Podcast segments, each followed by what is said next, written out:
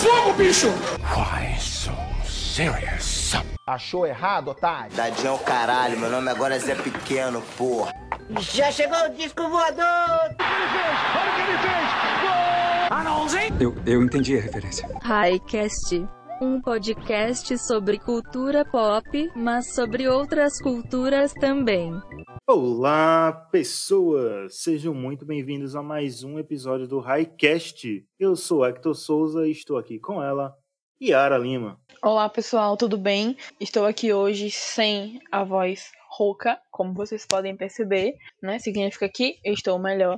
Muito obrigada. Espero que vocês estejam bem. Espero que estejam prontos para esse episódio, pois temos muito a falar. É isso aí, é um debate polêmico, um debate que a gente vem pensando aqui, vem matutando há um tempo já e resolvemos trazer para vocês, que é sobre a síndrome do negro único, sobre essa representatividade, vamos dizer assim, de uma só pessoa.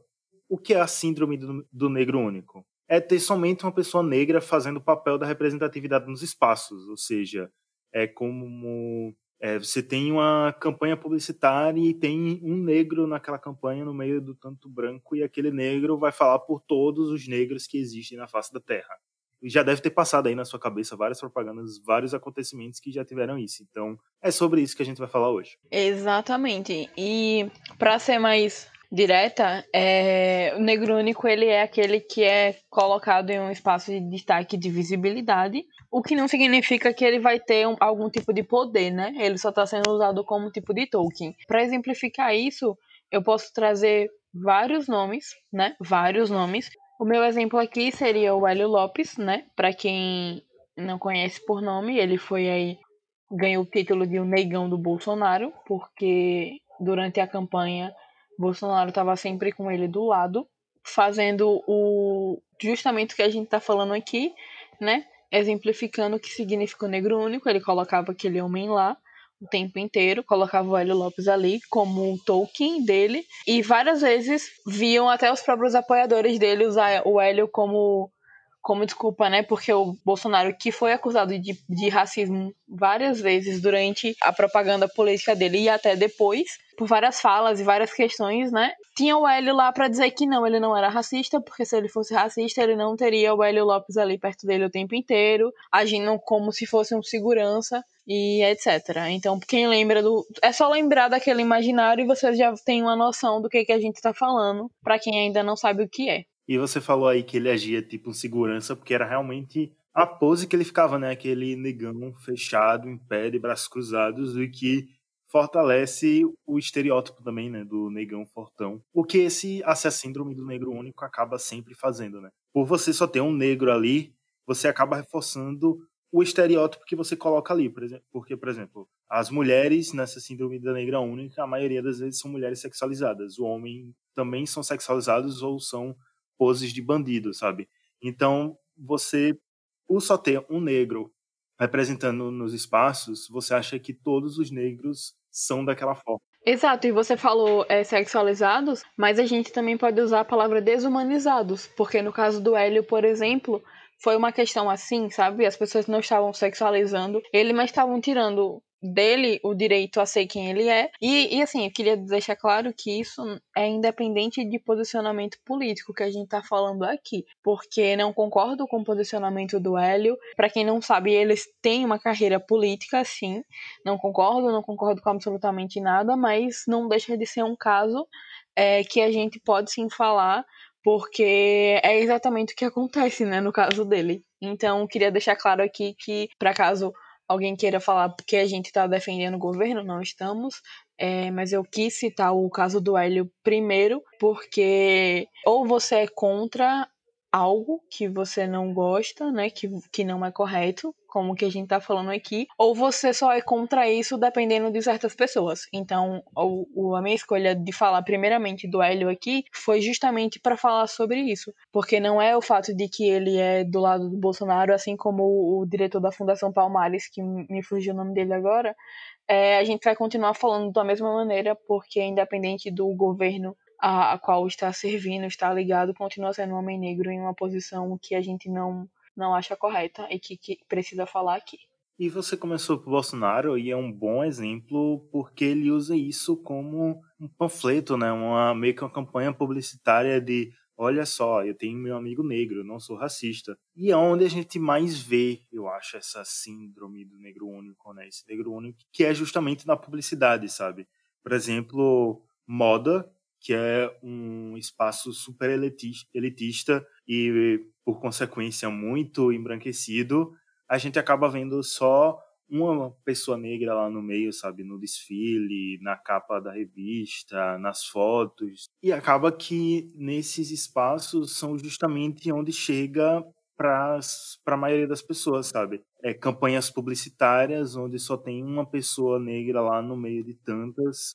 E às vezes essa pessoa é como você falou no começo, ela só tá lá, sabe? Ela tá lá representando, mas não quer dizer que ela tem algum poder lá dentro. Normalmente essa pessoa não tem fala durante a propaganda ou fica no fundo da foto. Então é, é isso, sabe? Além de você cortar os espaços, você achar que só colocando uma pessoa negra lá dentro tá bom, você acaba também minimizando a importância, sabe? Você acaba não dando voz. Isso acontece para várias coisas também, porque, por exemplo, essas campanhas publicitárias normalmente tem um negro, que é um homem, porque a cota de mulheres já foi preenchida por uma mulher branca, e tem também um amarelo lá, sabe? Indígenas, por quê? Nunca tem. Então, a gente está aqui se, se falando nessa, na síndrome do negro único, porque é nosso universo é onde a gente tem.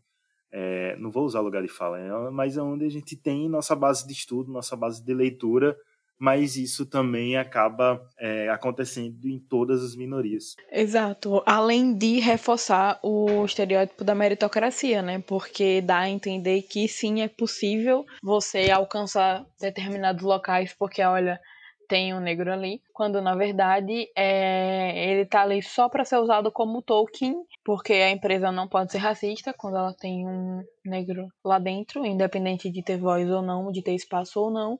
Às vezes acontece de ter voz, né? Geralmente quando a voz corrobora com as ideias da empresa. Então é aquela coisa, você pode chegar onde você quiser se você concordar com o que os brancos estão falando e se for só você, né? Se forem duas pessoas aí já entra a famosa briga. É bom que você já saiu. Eu tava aqui ainda no espectro de publicidade, de propaganda, e a Ara já veio assim, pá, pra vida real, sabe? Porque é bem isso que acontece. É, por exemplo, as pessoas brigaram para Maju Coutinho não chegar onde chegou, e agora que Maju Coutinho chega onde chegou, os brancos chegam e dizem: Olha, mas Maju tá lá, então você também pode chegar, sabe?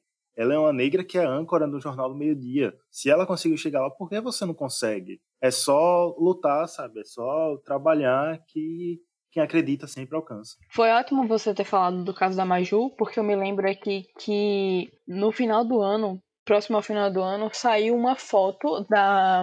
A Maju, né? Postou uma foto dela com a equipe do jornal hoje. E assim, ela era a única mulher negra presente o melhor exemplo do que a gente pode falar, né? Porque tem ela lá na frente que, poxa, representatividade maravilhosa, a Majlu é incrível. Mas assim, a equipe toda por trás é branca, o que significa que o fato dela estar tá lá na frente pode sim, é uma vitória sim, mas não significa que a gente está perto de alguma coisa, porque quando você olha a equipe, quando você olha os caminhos para se chegar lá, ele ainda é extremamente branco. Ele ainda não, ele é extremamente branco. Então assim, essa foto que a Maju postou é fácil de achar, tá no Instagram dela até agora, por exemplo.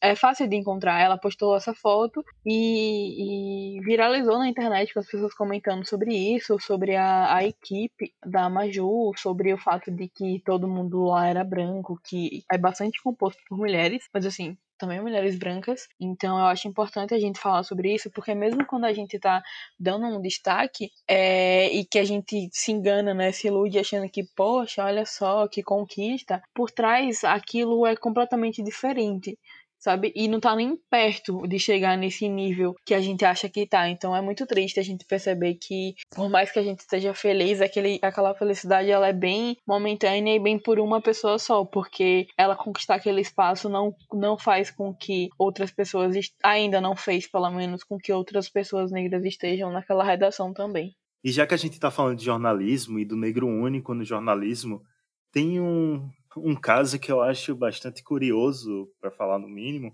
que é do Fantástico, que agora eles têm um jornalista negro lá, né? Que tem até, eu consigo colocar lá o seu visual do, com dreads e tudo mais. E o que eu acho muito interessante é que ele só tá fazendo pautas raciais. A Globo, a, a Globo pegou, né? Não, bora agora focar nisso, porque isso tá em alta. A galera vai gostar se a gente falar sobre pautas raciais. Beleza. Então, eu só vejo esse cara fazendo matéria quando é pauta racial ou social, sabe? Então é isso que outra coisa da síndrome do, do negro único que gera. Você só tem um negro naquele espaço e acaba que você joga toda a responsabilidade racial, toda a responsabilidade de falar so, sobre uma raça para cima dele, sabe? E aí a pessoa tem que ser toda detentora da verdade sobre aquilo e qualquer dúvida sobre aquilo, a pessoa tem que falar sobre racismo, sobre negritude, sobre afrovivência, sobre qualquer coisa, sabe? Que, que envolva negritude, joga para essa pessoa porque é o negro daqui, é o especialista. Então, o que é engraçado porque, novamente, a gente fala da palavra desumanização, né? A gente fala de desumanizar aqui as pessoas, porque é isso. É sobre isso que você falou. É dar aquele, aquela pessoa, colocar aquela pessoa naquele espaço, mas assim, limitar a existência dela ali para falar apenas sobre o que a gente precisa que ela fale, porque há para falar sobre cultura, para falar sobre esporte, para falar sobre é, as notícias do dia a dia, tem brancos para isso, mas quando a gente precisa de alguém para falar sobre raça, a gente vai procurar o nosso Tolkien, porque se a internet surtar, foi um negro que disse isso entendeu? E, e, aí acontece uma coisa que eu acho interessante a gente falar, porque todo mundo que tem amigos brancos já passou por uma situação assim, eu tenho certeza, que é aquele amigo que faz a gente de dicionário, sabe? Que ele senta do nosso lado para fazer um monte de perguntas para validar as coisas que ele fala, para saber o que, que, ele tem feito, que ele, se o que ele disse tá certo, se o que ele disse tá errado. Então é, é basicamente isso. Só que você elevou o, o, amigo que te faz de dicionário a uma potência um pouco maior, sabe? Mas no final das contas é a mesma coisa. Vou pegar esse gancho e trazer experiência pessoal. Tem um grupo onde eu estou inserido que nesse grupo é onde eu sofro a síndrome do negro único, porque eu sou o único negro desse grupo. E aí rolou uma parada que teve toda a base racial, não vou entrar em detalhes porque pessoas desse grupo podem estar ouvindo, Aí rolou uma parada que toda a base é racial e logo me chamaram pro debate. Só que assim, eu sou uma pessoa de boa para debater sobre isso. Eu já sabia que eles iam me chamar, tá, beleza, bora, bora debater sobre isso, bora falar umas verdades pra branquitude. E aí eu fui lá, só que aí eu cheguei no privado e disse, velho, tá uma parada muito recente, se eu fosse você eu não falaria sobre isso agora. E eu não falo isso, eu ainda usei essa frase. Eu não falo isso nem como uma pessoa que fala e lê sobre racismo. Eu falo isso como um próprio produtor de conteúdo, para o conteúdo ficar mais completo quando você for lançar. Aí o cara me responde: Ah, é verdade. Eu deveria ter consultado você antes de marcar é, isso, porque realmente é um assunto que você pode falar sobre. E começou a falar como se assim, ele precisasse da minha aprovação para fazer justamente aquela pauta, sabe, sobre, naquele momento. Sendo que eu cheguei para falar com ele sobre, assim, numa posição não de homem negro, mas numa posição de produtor de conteúdo. E chega aí a, a, gente chega no ponto de que a gente nunca é o profissional, sabe? A gente é sempre o profissional mais negro. Por exemplo, Yara nunca vai ser a jornalista da redação. Ela é a jornalista negra da redação. Eu não sou o podcaster, eu sou o podcaster negro, sabe? Então, a gente sempre tem profissão mais negro estampado na nossa cara. Exato, porque é que a gente precisa para fazer isso ser validado, né? A gente tá ali para ocupar esses espaços, o que eu não consigo nem chamar de ocupar, eu acho que é mais um preencher, né? Porque eu imagino que esteja na listinha dessas empresas aí a ter um negro contratado. Pronto automaticamente ele se livrou do racismo, ele acabou com toda a estrutura racista que nós vivemos. E é isso, vida que segue, ele fez a famosa parte dele. E aí agora você pode estar, tá, você que tá me ouvindo no empregador, sei lá, tá pensando, tá, então se não é apenas contratar, o que que a gente pode fazer? Bom, você pode contratar mais de uma pessoa, por exemplo. Você pode criar espaços na sua empresa onde esse debate aconteça, mas não feito por aquele funcionário seu, sabe? Você pode aumentar o seu espaço para que essa pessoa tenha o conforto igual qualquer outro trabalhador tem dentro da empresa. Você pode dar é, dependendo, independente do trabalho que a pessoa faça dentro da empresa, você pode dar para ela um trabalho pelo qual ela se formou e não apenas focar em dar para ela todo tipo de tema racial para que ela possa falar, por exemplo. Tudo isso são coisas que podem ser feitas, que são simples e que não vai afetar em absolutamente nada na vida da pessoa que tem aquela empresa, mas que vai ser bastante importante para quem está ali trabalhando. Você falou de empregador, Yara, a gente ainda está nessa área de empresas e tal. E uma outra coisa que eu vejo acontecer também, só que aí é uma polêmica muito maior, eu não sei nem se entra na síndrome do negro único, mas eu vou jogar aqui e a gente vai debater sobre isso ou não. Mas é quando chega num ponto onde esse negro único é o chefe, sabe? Tipo, o cara realmente conseguiu essa escalada, entrou lá, lá na empresa, ou se não conseguiu construir seu negócio, chegou no nível onde ele tem uma autoridade, mesmo que ele não seja o dono da empresa, mas ele é o chefe de uma equipe, de um setor. Só que aí quando você vê, tá o cara lá, ou a mulher negra, encabeçando a equipe, e quando você olha para a equipe é toda branca, sabe? Então eu acho que também existe esse esse viés que pode vir em dois sentidos, né? Pode vir no sentido dessa pessoa que lidera uma equipe, só que a equipe é jogada para ele, ele não teve poder de escolha, não teve como escolher as peças dessa equipe, as pessoas dessa equipe, e acabou que enviaram para eles uma equipe branca e aí entra em toda a problemática de falta de espaço para profissionais negros. E tem o outro viés também que eu acho super mais problemático, que é quando essa própria pessoa negra constrói uma equipe e quando você olha, essa equipe não tem pessoas negras, sabe? A pessoa, apesar de ser negra, apesar de ter sofrido impactos do racismo na sua vida, acabou não dando espaço para outras pessoas negras. É, eu acho que sobre isso tem uma coisa que é importante falar, que eu acho que vem muito da expectativa que as pessoas têm de como as outras pessoas devem agir. Por exemplo, por que eu tô falando isso? Eu acho importante que a gente tenha na cabeça que nem todo mundo precisa estar tá militando, que nem todo mundo precisa estar tá, é, sempre criando debates e que faz parte de uma existência a pessoa simplesmente tá ali, sabe? Porque para corpos marginalizados estar presente é um tipo de resistência. E uma coisa que eu vejo muito dentro da internet, baseado numa visão minha, né, de debates que eu tô sempre olhando, é que as pessoas às vezes elas esperam que todo mundo esteja sempre pronto para dar uma aula sobre raça, quando na verdade a gente vive num país que não estuda isso, que não ensina isso sabe? E que, por exemplo, a gente aqui teve, veio ter muito mais acesso a essas coisas, essas questões dentro da internet, porque a nossa área de comunicação nos colocou nisso sabe? A gente faz comunicação e a gente buscou que dentro dessa nossa comunicação, dos nossos trabalhos, isso tivesse espaço.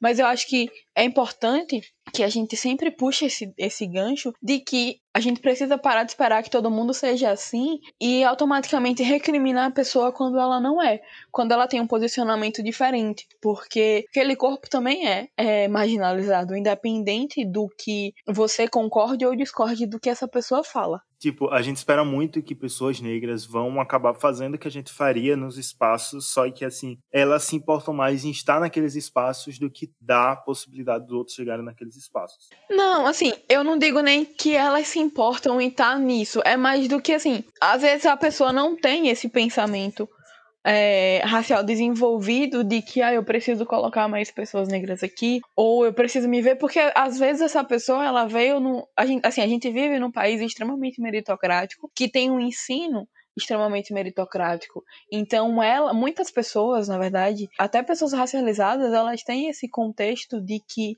de achar que é de fato elas estão em um lugar por mérito sabe? E desconsideram toda a questão é, de desigualdade social e racial que tem no nosso país. Então, essa pessoa, como ela cresceu dentro dessa visão, às vezes ela acaba não expandindo o horizonte dela para esse outro lado, porque a militância, ela também é desvalorizada dentro do nosso país. Ela é criminalizada, ela é vista como uma coisa extremamente negativa e como uma baderna sem é, importância. Então, tem muita gente que associa a os direitos, os direitos humanos, por exemplo, diretamente é uma coisa negativa, né?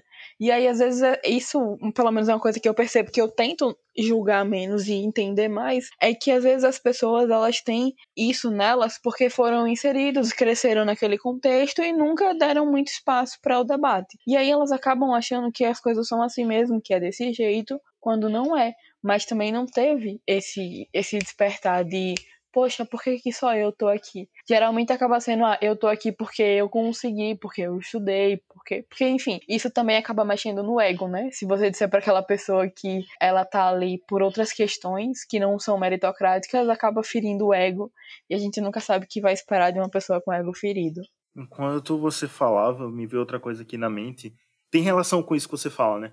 A vida inteira a gente é jogado para essa síndrome do negro único, que a gente como, ne como corpos negros, devemos ser os negros a ocupar esses espaços, a essa cota única e exclusiva para gente. Então, eu acho que também entra isso, sabe? Por exemplo, pessoas que não têm essa construção, esse debate racial tão forte como eu e você, por exemplo, e algumas pessoas que estão nos ouvindo, acaba tendo esse imaginário crescendo nela, sabe? Que ela tem que ser a pessoa negra ocupando aqueles espaços, porque quando uma pessoa negra ocupa antes dela, vem logo alguém e diz: olha, podia ser você ali. Não é, podia, você poderia estar ali também, sabe? Nunca tem o também, nunca tem o junto. É sempre poderia ser você naquele lugar. Ou seja, é sempre um lugar exclusivo para pessoa negra que não pode ter outras, sabe? Então, a pessoa que cresce ouvindo isso, cresce com esse pensamento, quando chega num lugar onde ela se vê como única negra, talvez ela se sinta, entre aspas, confortável, porque acha que, como não tem nenhuma outra pessoa negra lá, não tem outra pessoa que vá roubar o lugar dela, sabe? Meio que outra pessoa negra entrar lá, ela vai estar tá meio que ameaçada, sabe? Tipo, ah, se só pode ter uma pessoa negra e esse daqui entrou, então vai ser ou eu ou ele, sabe? Então, eu acho que existe também esse pensamento. Porque a gente já aprende a enxergar assim, né? De que só tem espaço para uma pessoa e que se só tem espaço para uma pessoa, que seja eu. Porque, assim, isso é um pensamento, um questionamento que a gente vai mudando ao longo do tempo, conforme os debates vão evoluindo, conforme a gente se é, coloca para jogo, para debater, para falar sobre aquilo. E às vezes é, a gente sabe que não pode, né? Porque tem espaços que, por exemplo, eu tenho muito mais liberdade para falar sobre sobre o que a gente conversa aqui dentro do Highcast, por exemplo, que é um espaço que a gente criou, né, que quem decide as questões editoriais, editoriais, nossa senhora, tô trabalhando muito jornal, né? Quem decide as questões aqui, as pautas, o que que vai, o que não vai, é a gente. Então a gente tem espaço para isso. Mas se eu tô numa posição dentro de um outro trabalho onde é, eu sou a única pessoa ali, eu não tenho essa liberdade de falar sobre, de sugerir. O que eu posso fazer com o meu trabalho de formiguinha é, tipo, mudar pequenas coisas e torcer para que isso faça alguma diferença. Por exemplo, se eu trabalho num jornal policial, a maneira com que eu vou colocar aqueles títulos, eu tenho que ser. eu tenho que amenizar tudo que está sendo dito ali, sabe? Tudo que está sendo dito negativo, toda a marginalização que tem ali. E eu tente, tente do meu trabalho de formiguinha, deixar aquilo menos assustador, para que eventualmente aquilo vá, vá ficando mais tranquilo, mais fácil. E não sei lá, um dia nem tenha mais jornal policial, né? Porque o sensacionalismo dentro do jornal policial é é uma das coisas mais assustadoras que existem, mas o que eu quero dizer é que é um espaço onde você não tem aquela voz e onde você não pode fazer muita coisa, em que você tem que seguir normas. Então, o máximo que você pode fazer é uma coisa pequena, é um trabalho de formiguinha, mas se você pode fazer isso, que faça, né? Que tente. Se não é uma coisa que vai te demitir ou te colocar em uma situação complicada, que tente, porque acima de muita coisa a gente precisa do nosso sustento. E é, isso acaba limitando muito do que a gente pode fazer, independente do lugar, do lugar que a gente esteja. É isso, aí mudando os espaços de dentro e aquela coisa, né? Tentar mudar a estrutura não é uma coisa fácil, mas vamos nessa. Existir é o que importa, né? A gente precisa existir, porque os nossos corpos vivos já é um ato político. Minha pele Luanda, antissala Ruanda, tipo Tchala Wakanda, veneno Black Mamba, bandoleiro em bando, quer o comando dessas bandas? Essa noite vocês vão ver mais sangue do que Hotel Ruanda. A era vem selvagem, pantera sem amarra, mostra garra negra, eu trouxe a noite como camuflagem. Tem um outro tópico que, assim, é a festa dos debates quando se fala em síndrome do negro único, que são os negros de estimação da branquitude. O que é melhor ficar pro final, então a gente deixou esse tópico pro final, porque assim, é até engraçado falar sobre isso, num sentido de vão adaptar, sei lá, o Lanterna Verde, o John Stewart, que é negro, Michael B. Jordan. Vão adaptar o Super Choque, que é um adolescente, Michael B. Jordan, sabe? Vão adaptar um desenho que o personagem negro é uma criança, Michael B. Jordan. Aí se for mulher, vão adaptar a Tempestade, Zendaya. Vão adaptar uma idosa, Zendaya. Não, vai Viola Davis porque os brancos têm categorias de negros de estimação. Mas é assim, sabe? Só tem quando se fala em adolescente ou adulto, Michael B. Jordan e Zendaya. Quando é um pouco mais velho, Denzel Washington e Viola Davis. Tem ali Will Smith também para os papéis de ação, mas assim, é só um, sabe? Escolhe um, fixa nele envelheceu, bora pro próximo. Exato, eu lembro é, disso, assim, de uma polêmica nitidamente que aconteceu na época do lançamento daquele filme Bird Box da Netflix, sabe? O com a Sandra Bullock tá de venda. Tem o, o ator Trevant Rhodes, que ele tá nesse filme, para quem não conhece, né, e que não viu esse filme, ele tá em Moonlight, ele é o, person o, o personagem é, ele é o ator que interpreta o personagem principal na versão adulta. Se você não viu Moonlight, você também não tem nem que estar aqui. Mentira, mas vá assistir Moonlight. Enfim, o Trevant Rhodes tá nesse, nesse Bird Box e ele tem algumas cenas no filme que ele aparece, né, sem camisa e tal. E, e durante a estreia, quem acompanha as redes sociais sabe que quando um filme de, de nomezinho aparece na Netflix, o final de semana é todo sobre ele, né? Então, no final de semana desse filme, as pessoas faziam tweets tipo, ah, desculpa, B. Jordan, mas no momento atual o Travante é o amor da minha vida. É, e foi muito engraçado porque foi o jeito mais óbvio que eu vi, assim, na, na internet, pelo menos, sabe, das pessoas dizendo, ah, me desculpa, B. Jordan, mas eu, o amor da minha vida agora é ele, sabe? É, tipo, literalmente só pode gostar de um por vez. É literalmente, negro, sai daqui que chegou a vez do outro. É, chegou a vez do outro. O, o quarto hábito levantou a placa ali, substituição. Nessa, nessa, mais ou menos nessa mesma época, teve o John David Washington, que pra quem não conhece, ele é o personagem principal de, de Filtrado na Clã, que ele também foi muito elogiado, porque as pessoas descobriram que o John David Washington é lindo. E aí era todo mundo, meu Deus, John David Washington, ai, ai, ai, e, e, e ele é bonito, né? Então, algumas pessoas encontraram uma semelhança com o B. Jordan, né? Ambos negros. Outras pessoas disseram que ele era o mais bonito que tinha no cinema, enfim, aqueles papéis que sempre dão, né? O negro mais bonito. E aí, é, algumas pessoas diziam assim: ah, eu não sei como que eu faço para gostar dos três. Porque eu tenho que escolher um. Ou então, é, ah, eu tô apaixonada por eles. É, é, aí me desculpa John David, mas eu prefiro B. Jordan, então me desculpa B. Jordan, eu prefiro o. É, ah, me desculpe Fulano, mas eu prefiro Ciclano, sabe? Eu acho engraçado porque é uma coisa tão pequena assim que a gente olha e fala: Meu Deus, por que, que você não gosta dos três? Você pode rever os três filmes, todos eles estão em algum serviço de streaming. Você pode amar os três atores, não tem problema, entendeu? E a mesma coisa acontece com os diretores, né? Eu lembro de ter muita gente, de ter visto vários tweets de pessoas dizendo que o Spike Lee não era mais o diretor favorito, porque agora o diretor favorito era o Jordan Peele, e eu fiquei tipo, tá bom, você só pode gostar de um diretor, né? ok, obrigada. É aquela coisa, né? O meme já vem pronto. O meme já vem pronto, vem óbvio aqui já. Eu acho que Pantera Negra é muito aclamado por nós negros, pela representatividade e tudo que ele importa. Mas eu acho que ele é tão aclamado pela branquitude porque foi justamente nesse filme onde várias pessoas brancas descobriram que existe mais de um ator negro em Hollywood. E eu tenho certeza que foi quando eles viram o trailer ou quando sentaram a, a bunda na poltrona do cinema que olharam. Como assim todos esses atores não são Michael B. Jordan? Como assim Zendaya não tá nesse filme? Mas ela não é negra? Sim, a Zendaya não tá nesse filme.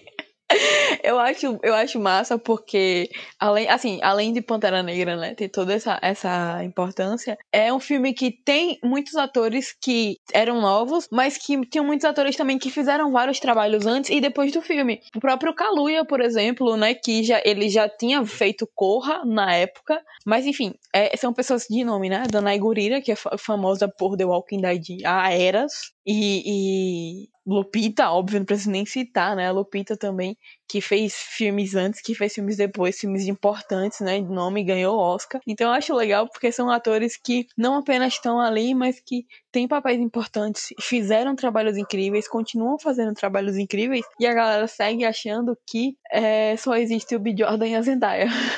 E ainda tem isso, né? Você citou, por exemplo, a Lupita, que já foi eleita a mulher mais linda do mundo em algum ano que eu não lembro, porque, assim, não lembro de datas. Mas as pessoas só começaram a descobrir ela agora, sabe? Depois de Pantera Negra, depois de Us. Então eu fico, velho, como assim? Ela já tem uma carreira tão grande e as pessoas só conhecem Zendaya e Viola Davis, sabe? E Octavia Butler quando é papel ou de empregado ou cômico. Porque tem isso, né?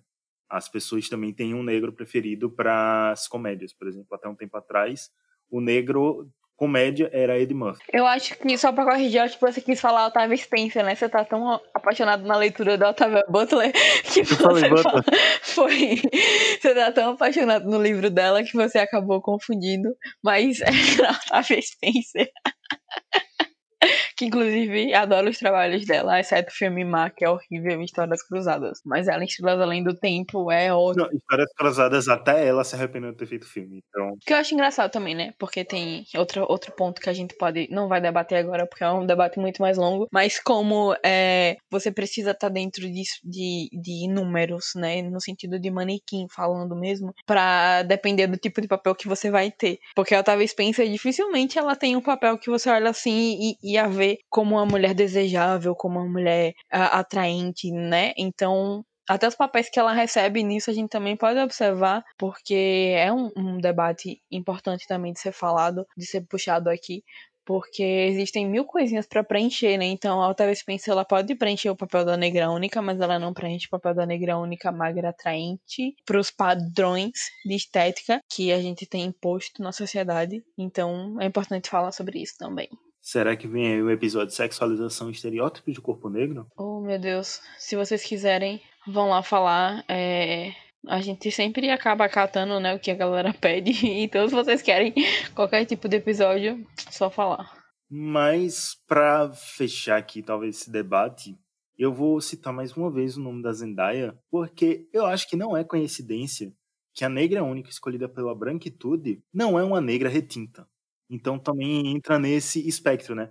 Michael B. Jordan é o negro musculoso, o que a gente entra aí na sexualização, e a Zendaya é uma o que as pessoas gostam de chamar de afrobege, e a tem lugar de fala nesse assunto. Ela, Zendaya, é uma, assim como eu, é uma querida paçoquinha. Ai, tadinha, meu Deus. Mas é isso, né? A gente tem que observar essas questões também, porque não deixa de ser. Por mais que a gente fale sobre opressões, essas opressões têm violências diferentes, né?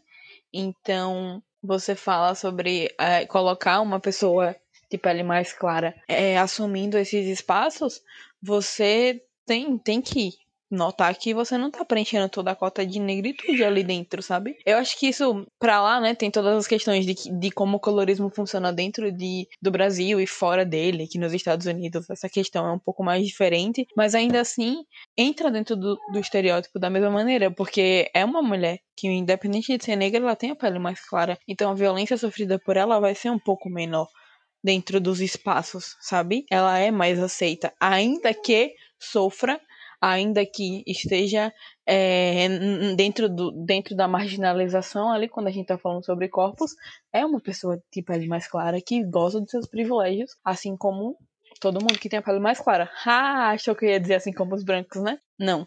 Assim como pessoas que têm a pele clara igual a dela. É isso.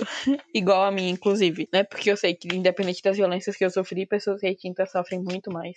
É o que a gente chama das interseccionalidades dos debates, né, dentro dos debates raciais. São várias coisas e várias opressões diferentes para diferentes corpos, gêneros, sexualidades e tudo mais. É, e se você não faz o recorte apropriado, você acaba repetindo um estereótipo e repetindo erros. Então, assim, a gente faz o. Quando você fala sobre fazer o recorte racial, dentro desse recorte racial existe mais um milhão de recortes ali, sabe? Então é importante saber sobre isso, é importante falar sobre isso. E mais do que tudo, entender o tipo de privilégio que você tem. E também entender que quando a gente fala sobre a síndrome, o negro único, né, que é o tema do nosso episódio, é, você também tem que perceber qual é o negro único que está ali presente. Porque a chance dele ser um, uma pessoa de pele mais clara é muito maior do que a chance de ser uma pessoa retinta, por exemplo. Ou a chance dele ser um corpo objetificado também é muito maior do que ser um corpo gordo ou um corpo muito magro. Exatamente. Então, queridinhos, moral da história é: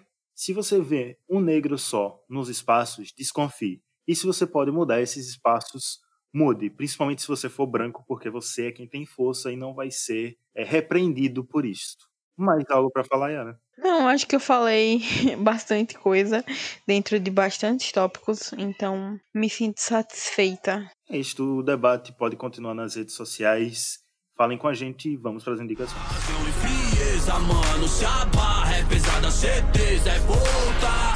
Tipo Pantera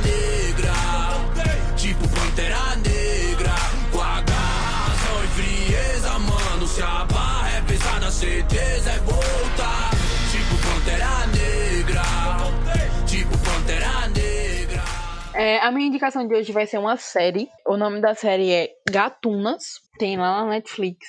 São duas temporadas. É um drama adolescente. E assim, por que, que eu estou indicando essa série? Primeiro, porque eu achei essa série bem gostosinha de assistir. São duas temporadas, como eu falei, de 10 episódios. Menos de 30 minutos por episódio. E assim, inicialmente a série, ela tá falando. Ela fala sobre três adolescentes da mesma escola que acabam ficando amigas por causa de um grupo de, de kleptomaníacas. E assim, achei a premissa ridícula. Aí eu vi o trailer e eu fiquei, hum, vamos ver, né? Eu tava no, no auge do que não ter o que assistir na Netflix. Aí fui ver o trailer, achei massa. Aí fui ver a, a série e de repente eu acabei engolindo as duas temporadas em coisa de três dias, porque é realmente muito levinha. Eu acho que eu precisava desse, desse clima. A série acabou me surpreendendo em um monte de, de questões, porque ela sabe como contar coisas importantes de um jeito muito leve, sabe? É, de um jeito muito natural. A série fala sobre raça, ela fala sobre classe. É, então, mesmo que eu ache a premissa muito, assim, ridícula no sentido de falar sobre jovens clepto- cleptomaníacas que sei lá, é o auge do privilégio de certa forma, ela conseguiu me surpreender no, no- nos- nas questões que ela aborda, na, do jeito leve que ela conta, sabe, sobre a personagem principal, que é a Elodie Davis, é interpretada pela Brianna. Não vou arriscar o sobrenome dela, mas pra quem assistiu Deadpool, é a Super Sonic Missile adolescente. É, e assim, é uma ela é a personagem principal da série, mas acaba que o trio, né, tem todos os- os seus, seu tempo de tela assim muito igual. E aí ela fala sobre é, gênero, ela fala sobre raça, ela fala sobre sexualidade e, e tudo isso num- numa linguagem muito leve, numa linguagem muito fácil de digerir e sem fazer muito alarde sobre assuntos, sobre questões. Ela não, não faz aquela propaganda de olha, estou militando, me assista, sabe? É uma coisa muito leve e foi isso que me ganhou. Então a série eu achei bem bacana, bem leve, mas fui assistindo na intenção de, de tirar minha cabeça de um monte de assunto e acabei me sentindo relaxada por ver assuntos que, que a gente debate aqui em quase todos os episódios, sendo contado de uma maneira tão tranquila, tão natural. Espero que vocês gostem. Quem já, já assistiu, fale comigo o que vocês acharam, porque eu não conheço ninguém que tenha visto a série ainda. E eu queria falar sobre umas questões dela. E quem for assistir, me fale também, eu saber que valeu a pena a indicação. E é isso. A série é Gatunas, duas temporadinhas, 10 episódios por temporada, lá na Netflix.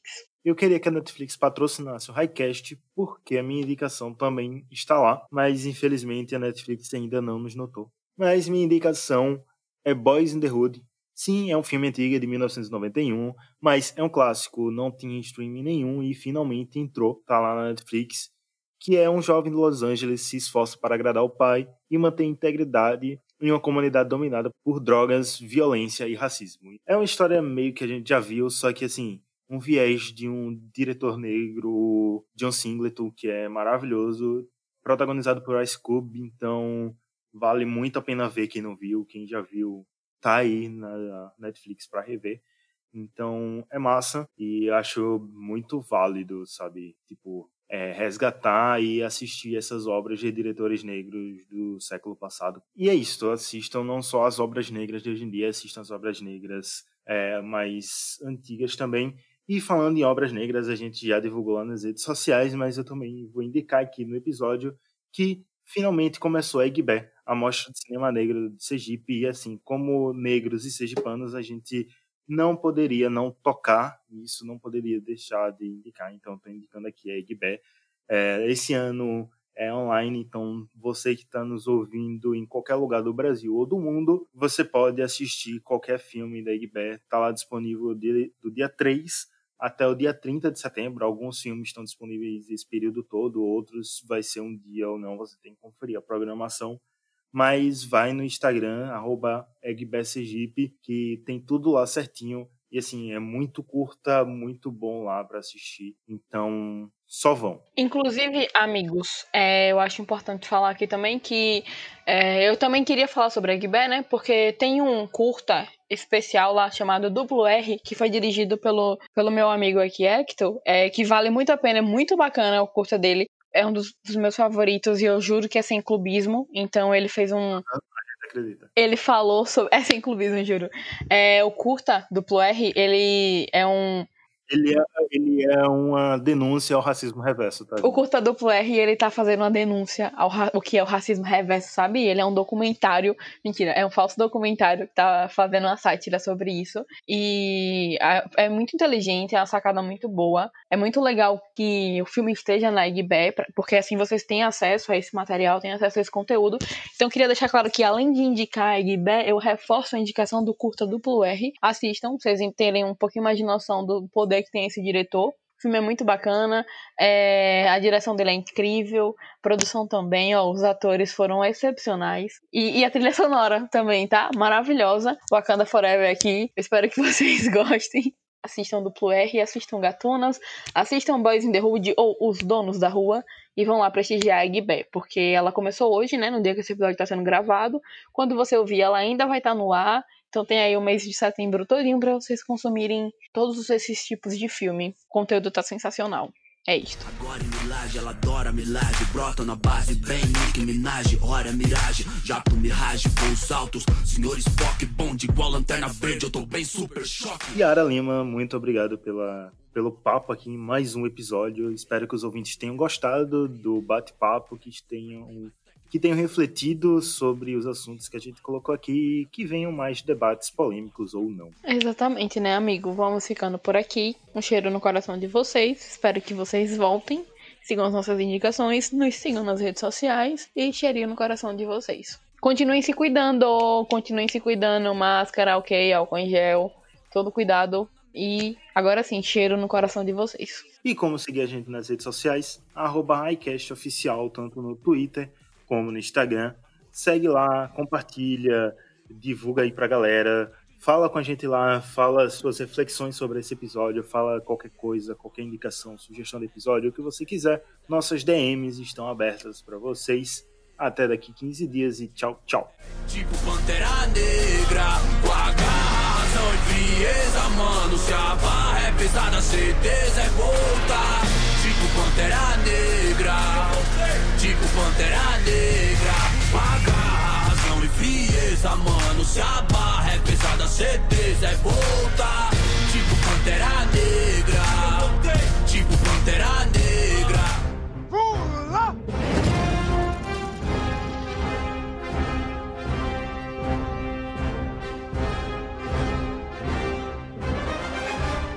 Wakanda